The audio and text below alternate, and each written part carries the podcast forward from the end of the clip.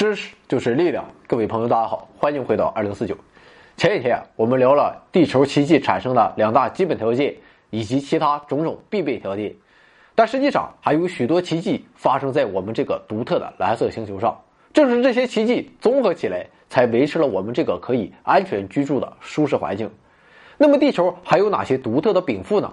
这些地球独有的景观又对生命和人类产生了怎样不可忽略的重要影响呢？今天我们这一系列的最后一集禀赋，就为大家盘点一下地球四大特有的景观。首先是蓝蓝的天上，白云飘，白云下面马儿跑，这就是蓝天白云。为什么我们看到的天空是蓝色的呢？按理说，当我们的眼睛啊朝没有太阳的天空望去时啊。由于没有从那些方向射来的太阳光，天空看起来应该是一片漆黑的。比如月球上就是这样的情况。但是啊，当太阳光碰撞到大气中的分子时啊，会改变方向，朝四面八方散射。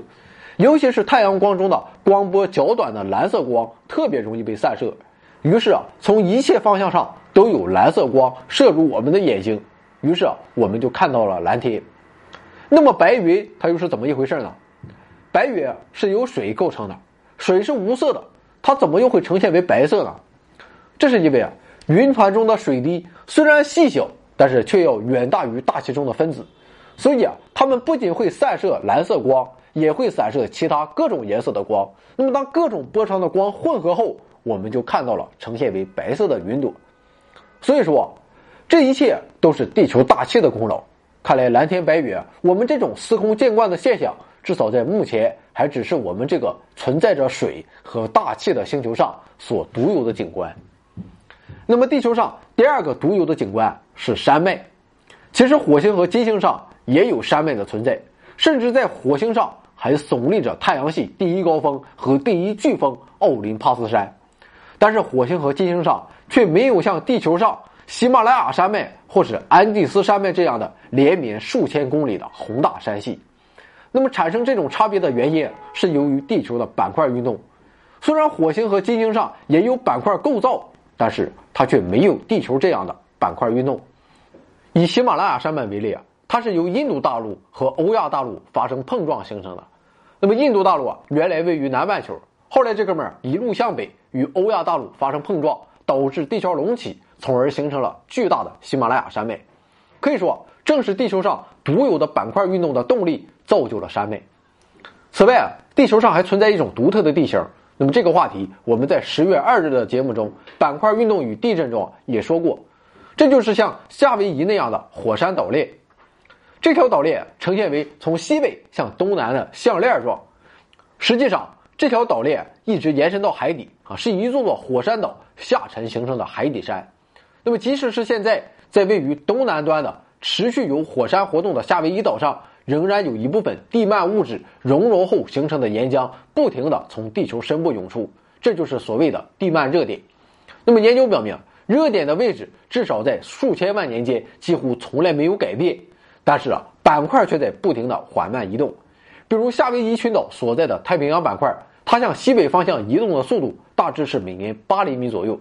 那么这样一来，在热点上方形成的火山就会随着板块的移动而缓慢移动。最后会在热点所在的位置，此后啊，在热点上方会继续形成新的火山，那么这样便形成了一个个火山岛所组成的火山岛链。另外啊，地球板块还有一个特点，那就是海洋板块特别年轻啊，图样最古老的也只有两亿年，而这些海洋板块最终都会下沉插入到大陆板块的下方，这就是说，地球表面随时都在发生着地貌的改变。那么这一切都表明，地球它是一颗活着的星球，它饱经沧桑却充满活力。也许啊，只有在这样活跃的星球上，才能诞生出有活力的生命吧。地球第三个特有的景观是潮汐。那么潮汐出现的原因是什么呢？我们先排除月球，仅看只有太阳和地球的情况。那么地球做公转运动时。会同时受到一个离心力和一个方向与之相反的太阳引力的作用。公转运动所产生的离心力啊，对于地球上任何地点它都具有相同的大小，但是太阳引力它就不一样了，它会因地球上各个地点到太阳的距离不同而有变化。所以啊，在地球靠近太阳的一侧，太阳引力大于离心力，海面就会上升；那么反之，在地球远离太阳的一侧，离心力大于太阳的引力，海面还是会上升。那么这就是周期性的出现海水涨落的潮汐现象的原因。月球和地球之间也是这样的情况，不过同太阳相比，月球距离地球非常近，引起的潮汐效应更大，影响是太阳潮汐效应的两倍。所以啊，如果把太阳、月球，啊同时考虑进来的话，那么当地球、月球、太阳三者处于同一条直线时，月球和太阳的潮汐效应将会叠加，潮水的涨落差就会更大，这就是大潮。而当地球和太阳的连线与地球和月亮的连线垂直相交时，那么月球和太阳的潮汐效应就会相抵变小，潮水的涨落差就会变小，这便是小潮。那么好，说完了三个，还有最后一个地球独特景观。这一景观也许对于其他生物来说并不是很重要，但对于人类，特别是人类文明的发展来说是不可忽视的。这便是铁。我们还不知道宇宙中存不存在其他文明，但可以想见的是，不论是何种文明，在他们的文明的现在，或是在文明发展的历史中，铁都是一种极其重要的物质。那么幸运的是，地球为我们准备了丰富的铁资源。虽然地核有丰富的铁，但目前来看，我们绝无可能从那里把它们给挖出来。好在铁在地表附近的多处也处于聚集的状态。那么这些铁它都是从哪来的呢？这就要追溯地球的历史了。在地球诞生之初啊，整个地球都处于熔融状态。那么沉重的铁下沉到了地球的中心，在那里形成了地核。不过，总会有一部分投机分子残留到了地幔中。那么在深海中啊，热液喷口会源源不断的喷出各种各样的物质，地幔中的铁自然也会通过这种热液喷口喷出，蓄积在海洋中。但是，在地球上氧气还很少的情况下，这些铁也只能溶解在海水中。不过，在大约二十二亿年前，地球解除了一段时期的冰冻状态。那么解冻以后是一个光合作用非常活跃的时期。这个话题啊，我们前几天已经说过了。光合作用所产生的氧溶解在海水中，那么与其中的铁结合，形成了大量的氧化铁。氧化铁它是难溶于水的，它们沉淀到海底，最后变成含有大量铁的地层。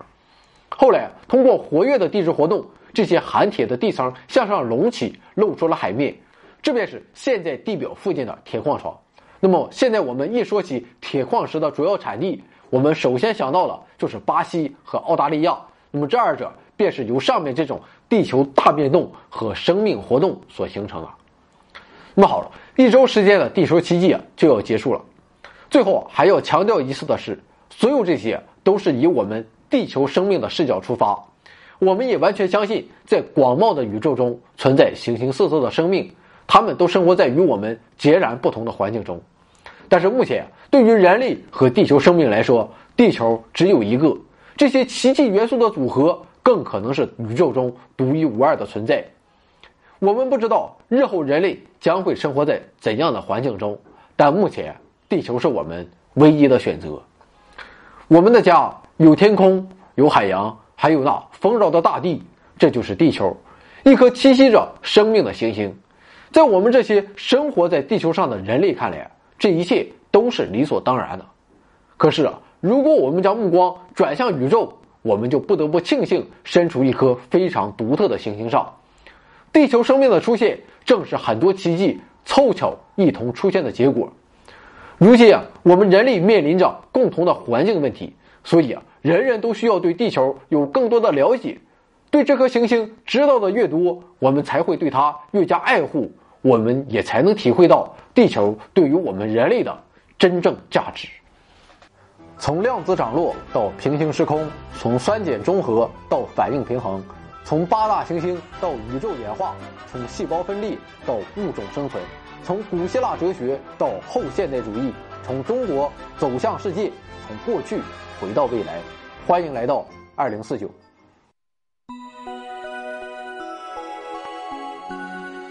科学声音。